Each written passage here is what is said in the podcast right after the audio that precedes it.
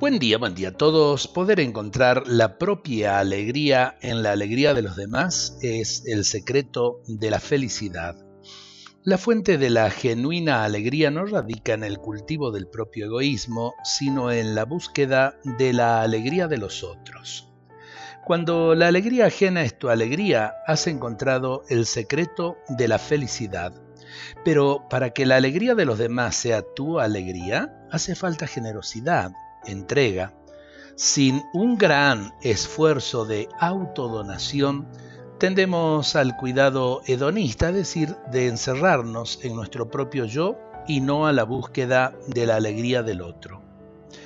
Dedicar generosamente nuestra vida a los demás exige siempre sacrificio. Sin esfuerzo, sin sacrificio, tendemos por naturaleza a procurar la propia comodidad y el cultivo del propio egoísmo. Espontáneamente no buscamos el bien de los otros, sino el propio. La generosidad y la entrega no la practicamos por arte de magia, sino que es la voluntad decidida de arrinconar el propio yo e ir en busca del prójimo que nos necesita. Cuando conseguimos que la verdadera alegría del prójimo sea nuestra alegría, hemos encontrado el secreto de la felicidad de una felicidad profunda que es sinónimo de amor gratuito, desinteresado.